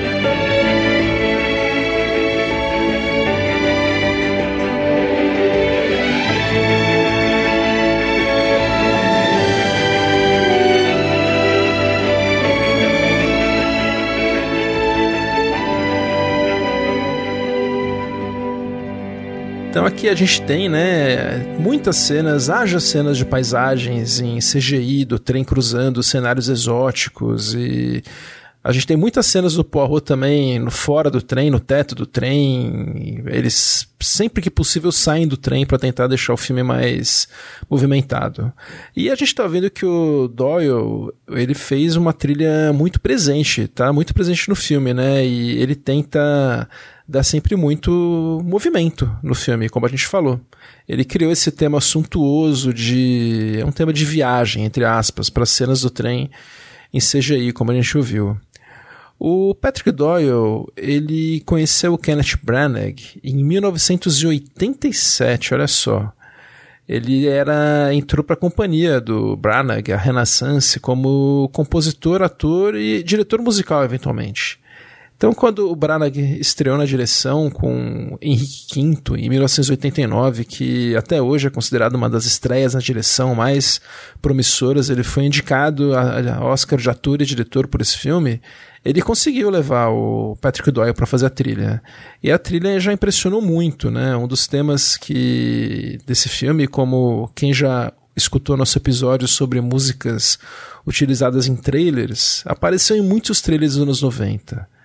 E isso no, na primeira trilha do Doyle, praticamente. Ele tinha na época, ele é um pouco mais novo que o, Branagh, ele tinha na época 30 e poucos anos. O Branagh foi para Hollywood para o filme seguinte, que seria um suspense. O Branagh gosta de suspense, mistério, ele já se disse aficionado também pelo gênero Quem Matou. E ele fez a estreia dele em Hollywood com um thriller chamado Voltar a Morrer, de 91. E ele levou o Patrick Doyle para ele, que era então em Hollywood um, um ilustre desconhecido, só tinha a trilha do Henrique V mesmo. E desde então, o Doyle nem precisa falar que ele fez uma trilha que satisfez todo mundo eles fizeram 14 filmes juntos no total. Então é uma, da, uma das grandes parcerias ator-diretor. São bons companheiros. Eu sei que o Carlos Quintão, meu amigo fã de trilhas e colaborador aqui do Papo de Trilha em várias vezes, ele adora essa parceria e com razão. Ela inclui thrillers, como gente já falou, Shakespeare, muito Shakespeare, Frankenstein, Disney, né? Eles fizeram Cinderela juntos, Marvel, ele fez a trilha do Thor, uma das melhores trilhas da Marvel. Jack Ryan, fez. teve tudo junto aí. O Patrick Doyle, eu gosto muito dele. Eu tive a oportunidade de, em 2012, assistir um concerto organizado pelo compositor David Arnold, em que compositores como o próprio Arnold, né, o, que é dos filmes mais recentes do James Bond, mas o John Powell, a Rachel Portman, o George Fenton, Michael Nyman, Harry Gregson Williams, Christopher Gunning, que eu já falei aqui da trilha do Poirot, e o Patrick Doyle apareciam performando, alguns regendo a orquestra, outros não. O Doyle não, não regiu a orquestra, mas o que me chamou a atenção é que o Doyle foi o único que apareceu sem roupa de gala, com uma camisa florida havaiana, muito descontraído. E a trilha que ele escolheu para orquestra performar foi uma das suas melhores mesmo, que é Muito Barulho por Nada, de 93. E aqui a ideia do Doyle era mesmo, como eu falei, criar movimento com essas cenas de paisagens né, exóticas e tentar dar a ideia de que é um filme de ação. Vamos ouvir mais um pouquinho.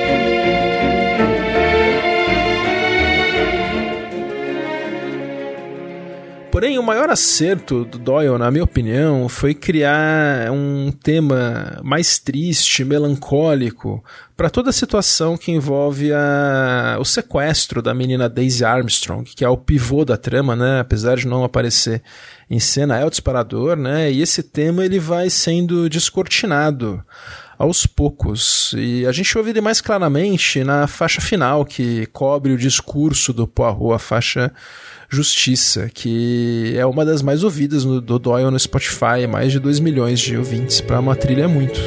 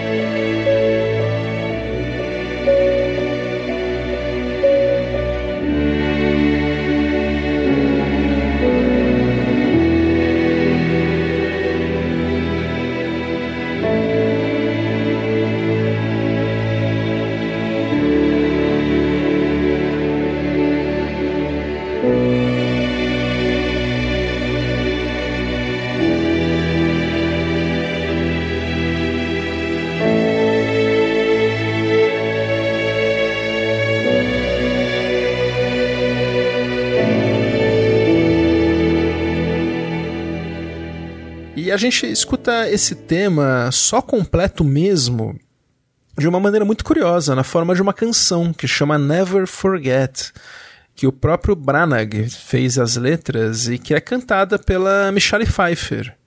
De uma maneira muito límpida, muito clara, né? aparentemente sem, sem muita correção digital, dá, dá a impressão que é ela mesma cantando sem muitos recursos e falando da história tristíssima da menina Daisy Armstrong. Então é um jeito muito legal de fechar a trilha, que não traz temas muito muito claros ou muito fortes, né? Apesar de ter, ter os seus temas, sim, né? Como a gente já mostrou aqui, a ideia era sempre dar mais, como eu falei, movimento.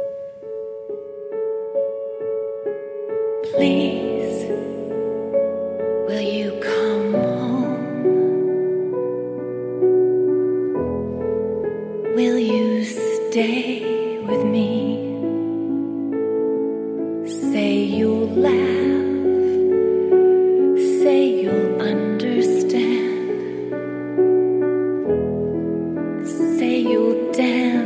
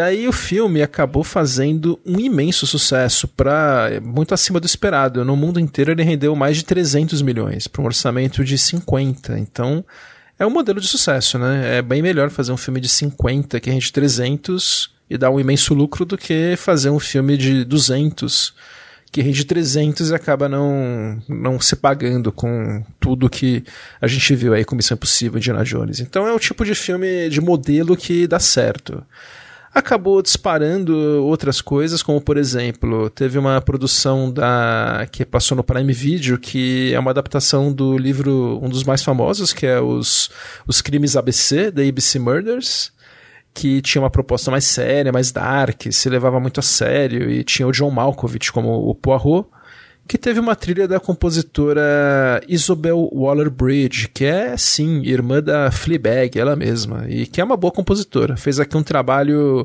bem contemporâneo, mas sem muita personalidade, na minha opinião.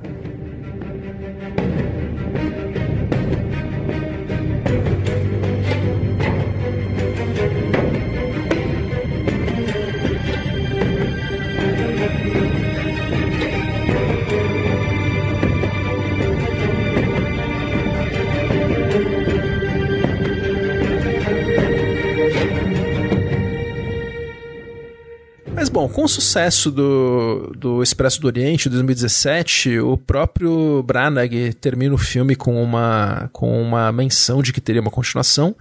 E teve mesmo. É uma continuação que demorou para sair por conta da pandemia e saiu só em 2022, o que afetou bastante sua bilheteria. Mas foi Morte sobre o Nilo. Eles fizeram um curso natural né, e refilmaram o livro seguinte, que foi adaptado pela pela EMI, né, dos, dos filmes dos anos 70, que, como eu falei, é uma das melhores tramas da autora, a ideia é muito boa, mas é um livro que eu acho meio chato. E o filme eu também acho que. É, eu já não gostei muito do Expresso do Oriente, esse aqui eu gostei menos. Eu acho que ele começa da pior maneira possível, com um longo flashback de uma cena de luta de guerra, da Primeira Guerra como uma desculpa para uma grande cena de, de ação aí e também um motivo para mostrar o motivo do Poirot usar bigode. Eu achei super cafona. E é curioso que, assim como nos filmes dos anos 70, tem um paralelismo de cada vez eles quererem usar mais canções de época e menos trilha. Então aqui a gente tem, como no Morte sobre o Nilo, muita trilha do Doyle, mas também já tem mais canções de época do que o anterior, o Expresso do Oriente porque aqui uma das suspeitas é uma cantora, então a gente já ouve mais canções da época, mas ainda tem, como eu falei, um predomínio da trilha do Doyle. Vamos ouvir um pouquinho.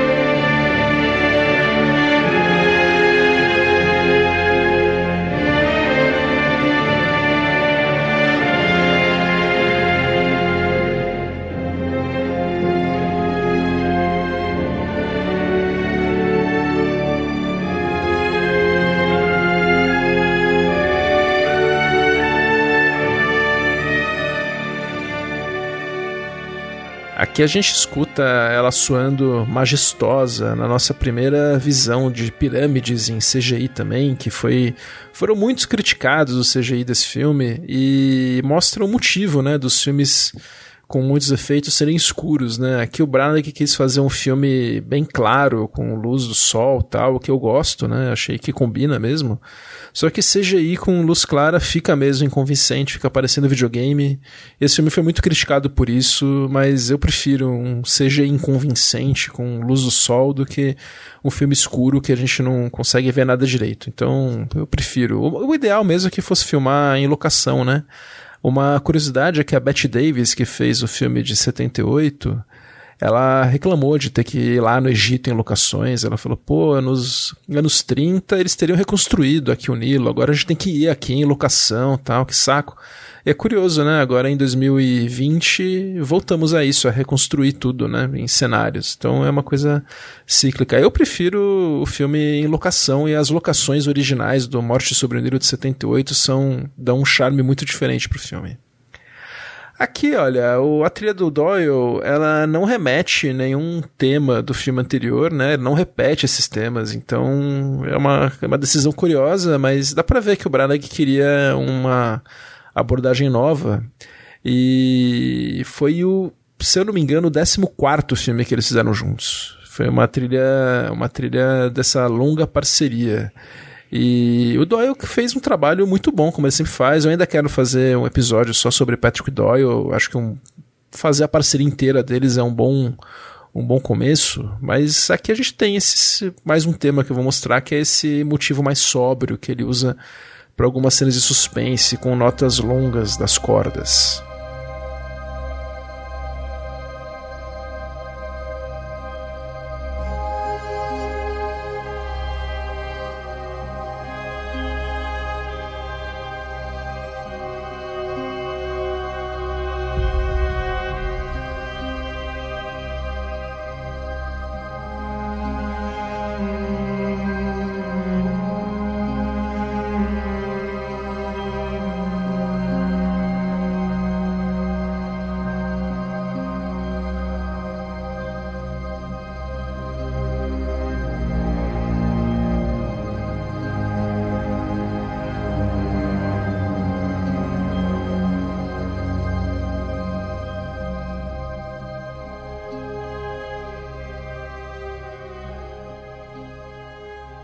Mas enfim, né? O filme ele acabou tendo uma bilheteria prejudicada, como eu falei. A crítica foi também não foi aquelas coisas, foi uma recepção muito morna.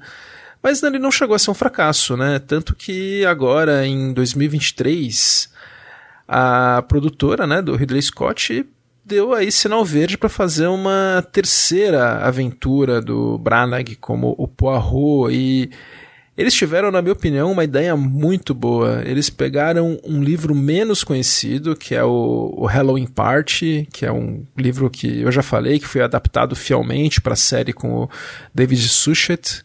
Então tem essa adaptação fiel. É um livro tardio, que foi escrito em 69, né, quando a autora já estava com 79 anos. E ele muda muito. O livro ele é passado numa cidadezinha, é um assassinato que ocorre numa festa de Halloween mesmo, numa casa normal.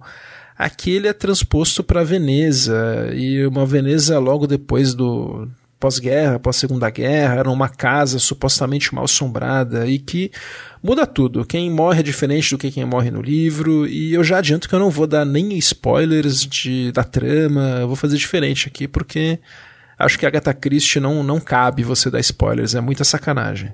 Ainda mais um filme que traz uma história praticamente nova. E o Branagh, ele queria ir numa direção muito diferente nesse terceiro filme. Ele queria menos música, ele queria uma orquestra de câmera uma questão de câmera para dar uma ideia de algo mais pessoal, menor. Queria que esse filme fosse com um tom quase sobrenatural, diferente dos outros que era mais para aventura. Então ele se pretendia mais escuro, sinistro, menos cenários grandiosos, apesar de ter cenários belíssimos passados em Veneza. E, surpreendentemente, o Branagh não recorreu ao Patrick Doyle. Ele já tinha trabalhado, por exemplo, em Belfast, o filme dele de 2021, ele usou o Van Morrison, faixas do Van Morrison, mas era uma proposta diferente, né? Já tinha, por exemplo, ele fez uma versão de A, a, a Flauta Mágica, que não cabia a trilha, do Patrick Doyle. Fez alguns filmes como Peter's Friends, que não tinham trilha original, mas nunca ele tinha contratado outro compositor de trilhas, né, no lugar do Doyle. E não se sabe muito bem por que ele não chamou Doyle. O... Especula-se que o Patrick Doyle estava trabalhando na coroação do rei Charles na época e não teria tido tempo, mas é, parece que não foi isso. O que a gente sabe é que o Branagh, durante as filmagens, ele começou a tocar bastante música da Hildur Gudnadottir, ela mesma, compositora de Coringa, Chernobyl, Sicário, e que é uma queridinha do momento, que tem um som realmente diferente, um som sinistro, e que ele achou que combinava com a atmosfera que ele queria. Ele acabou entrando em contato com a própria Hildur Gudnadottir, a islandesa, que acabou topando fazer a trilha. Ela se revelou uma imensa fã de Agatha Christie e falou que sempre quis trabalhar num filme da, de uma adaptação da Agatha Christie. Então, deu match. E aqui então vamos ouvir a faixa de abertura que já dá o tom de como vai ser a trilha da Hildur.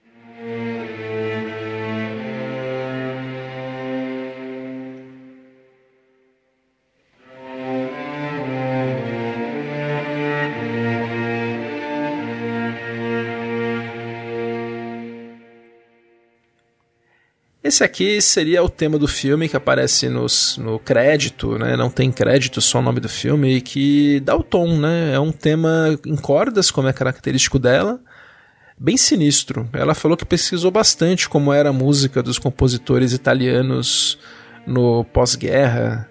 E ela fez muita pesquisa. Eu ouvi, ouvi entrevistas com ela em podcast, em entrevistas, mas eu adianto, adianto que não dá para perceber muito assim essa pesquisa na trilha para pelo menos ouvidos não tão bem treinados assim. Talvez quem manja muito assim de música perceba, mas parece uma faixa sinistra que tem um tema, a gente percebe uma coisa até mais melódica do que ela costuma, que ela costuma ser bem pouco acessível essa compositora em termos musicais, né, melódicos e ela dá para mim o que eu acho um tema perfeitamente adequado pro filme.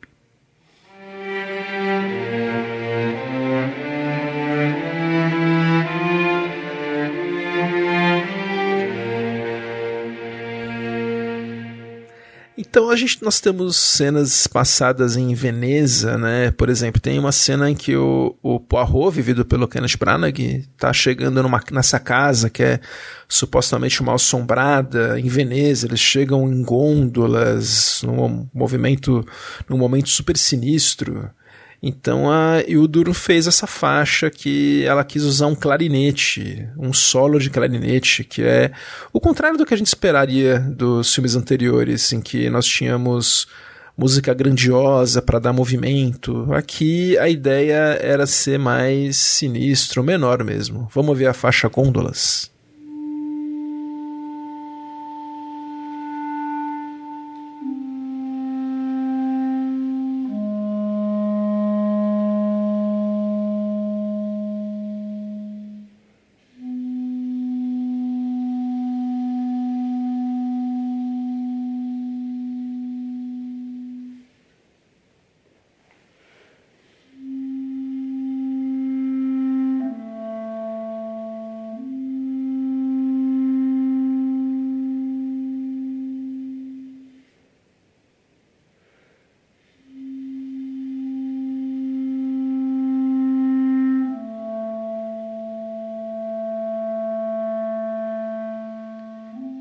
Acho super adequado. Eu acho que combinou muito no filme, ficou. dá um tom muito sinistro mesmo.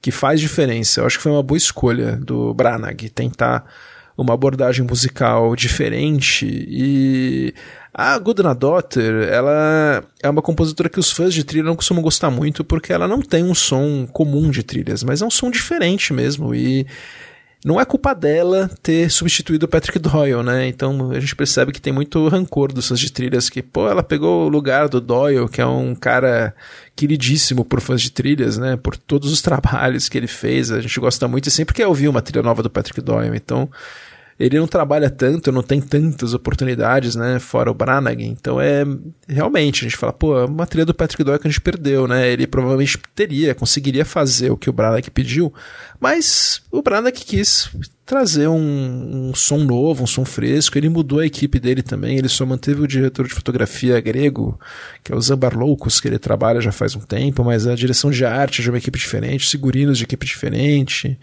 a edição também. Então ele quis mudar de, da equipe habitual dele e acho que queria fazer um filme diferente. Eu acho que foi bem sucedido, principalmente no filme, né? Por exemplo, nós temos muitas cenas na casa em que tem sons estranhos e a trilha se confunde bastante com efeitos sonoros, como a gente ouve nessa faixa aqui, Alcoven.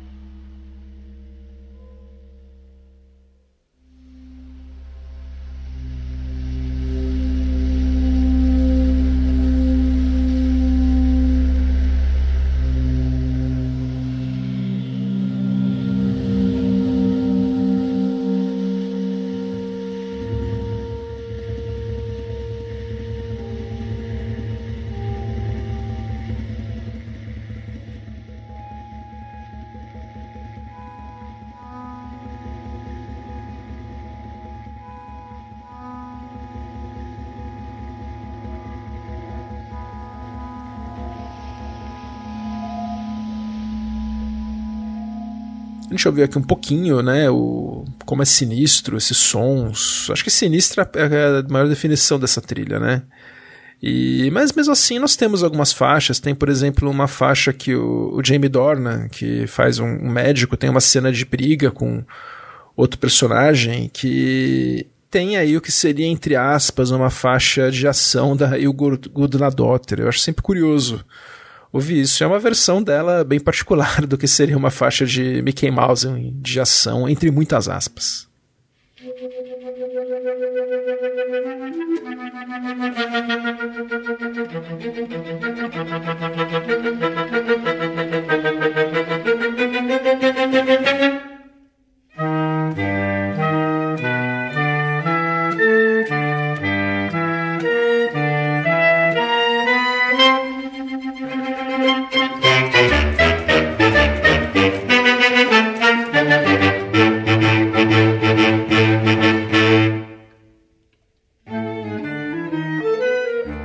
Faixa em que a trilha dela no filme ganha muito destaque é uma cena de uma sessão espírita muito tensa, em que ela cria esses sons sinistros que ajudam muito a manter a gente em pé. O Branagh filma mesmo muito mais como se fosse um filme de terror do que um filme de investigação da Agatha Christie tradicional. E eu achei que foi uma direção legal, porque eu não, não sou grande fã dos dois filmes anteriores. Aqui eu acho que deu uma bela melhorada.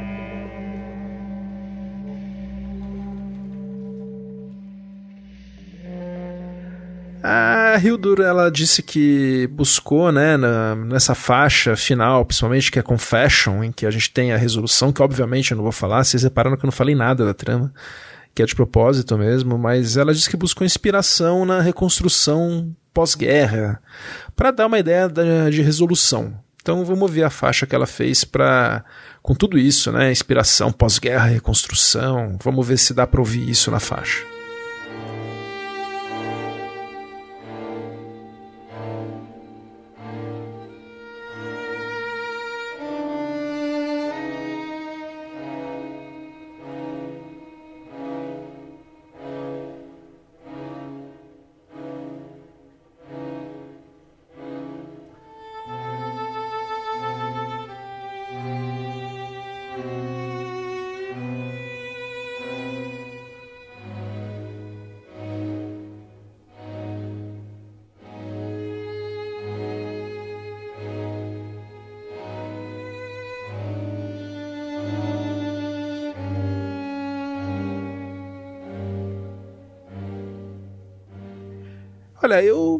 Consegui perceber, né? Eu acho que. Eu acho muito legal sempre ouvir como tem a, qual a inspiração, a fagulha, né, de um compositor e eu, eu tenho uma, uma mente mais mais de exatas mesmo. Eu gosto de tentar de tentar ver as coisas mais assim, mais palpáveis, mas tá aí, tá no ar, a inspiração tá aí, arte a arte, e a Hildur Gudnadottir se mostrou uma compositora extremamente viável para filmes de terror, viu? O som dela combina muito com filme de terror e eu até gostaria de ver ela fazendo mais trilhas do gênero, porque eu acho que daria muito certo. Aqui agora na hora de, de dar as notas, né? Eu vou dar para a nota do, da trilha no filme Nota 4, porque ela funciona muito bem. Eu acho que tem canções, mais canções ainda, né? Curioso, assim como no Assassinato no Dia do Sol, né? Que era o filme que tinha quase não tinha trilha original. Aqui também. A gente tem, dos três filmes, é o que menos tem trilha original. Tem meia hora de trilha da, da Hildur no filme, para um filme de uma hora e meia. Então tem um terço de música, então é bem, bem escolhido. Mas a gente também tem outros outras músicas que tem, tem canções cantadas pela Vera Lynn, da, do Glenn Miller e sua orquestra, standards da época, né? Então, que faz parte aí. Mas então, para trilha no álbum, daí a Hildor é um pouco mais, um pouco menos, menos fácil de digerir no álbum, na minha opinião, pelo menos. Não é uma, não é uma uma audição tranquila, assim. Eu vou dar nota 2, porque eu entendo que ela conseguiu criar um clima muito sinistro com algumas faixas que vale a pena. Então, com isso, a nota final da trilha de Caçada em Veneza, da Hildur Guðnadóttir, foi 3, facinho de calcular. Ela está empatada com as trilhas de Asteroid City, do Alexandre Desplat, que nós já falamos em um episódio recente. Creed 3, que também falamos no episódio relativamente recente, Doutor Estranho do Danny Elfman no universo da, no multiverso da loucura, tá um pouco acima das trilhas de Jurassic World e de Tenet, do Ludwig Göransson, que é outra trilha também que eu acho que dá para perceber que o cara deu, teve muito esforço e que eu não consigo perceber na trilha. E aqui é a mesma coisa, eu acho que ela tem aí o processo de criação dela, mas no, no fim é só um solo de um solo de violoncelo mesmo. E, bom, eu tô, vamos terminar esse episódio. Eu quero agradecer muito a quem acompanhou a gente até agora. Eu gostaria de falar com os ouvintes que sempre escrevem no Instagram que, e no, no Spotify, que sempre dão mensagens muito carinhosas. O Alaur Silveira, o Daniel Della Vega, que sempre escreve pra gente no Twitter a Lara, que escreveu no Spotify também, e o Alaur, que escreve no Spotify também, que eu já falei. E tem muitos ouvintes que entram sempre em contato, Antônio Neto, e que a gente sabe que são ouvintes constantes. Eu tenho gravado os episódios com muita antecedência para poder me para poder me organizar em relação à edição, né? Eu, eu tenho é um, é, um, é um trabalho paralelo ao, ao meu esse aqui, é um hobby, né, que eu adoro fazer, mas que precisa de planejamento para fazer pesquisa e tal. Então eu tenho gravado com muita antecedência, então eu não consigo ler esses comentários e colocar nos episódios, né? Acaba ficando muito distante, mas eu gostaria muito de incentivar vocês a continuarem escrevendo porque dá um gás gigante para continuar fazendo o podcast, que é uma coisa que, como eu digo, disse eu adoro fazer. E vocês tendo esse retorno positivo, eu acho que é o, é o retorno. Então agradeço demais o retorno sempre. Obrigado mesmo. A todos os ouvintes constantes, vocês sabem quem são. E eu vou ficando por aqui com essa reconstituição da Agatha Christie, das trilhas dela. E se tem, deve ter vários filmes, várias séries, vários contos da Agatha Christie que foram adaptados e que eu não falei, que eu não conheço, que tem trilhas que vocês gostem. Então eu tenho muita curiosidade de saber a sua trilha favorita para um filme da Agatha. O que vocês acharam dos filmes novos, das trilhas novas, dos filmes velhos. Eu gosto mais das trilhas dos filmes antigos, mas como eu já, eu já sou, já sou velho, queria ouvir das gerações mais novas também, o que acham. Então, por favor, entrem em contato no Twitter pelo arroba papotrilha, no Instagram arroba papotrilha e no Spotify dá para fazer os comentários a cada episódio. Então, eu fico por aqui e a gente encerra com o tema de Poirot, do Christopher Gunning, que é considerado pelos fãs o tema definitivo do grande detetive belga. E até lá, até a próxima. Eu sou Gustavo Camargo. Tchau.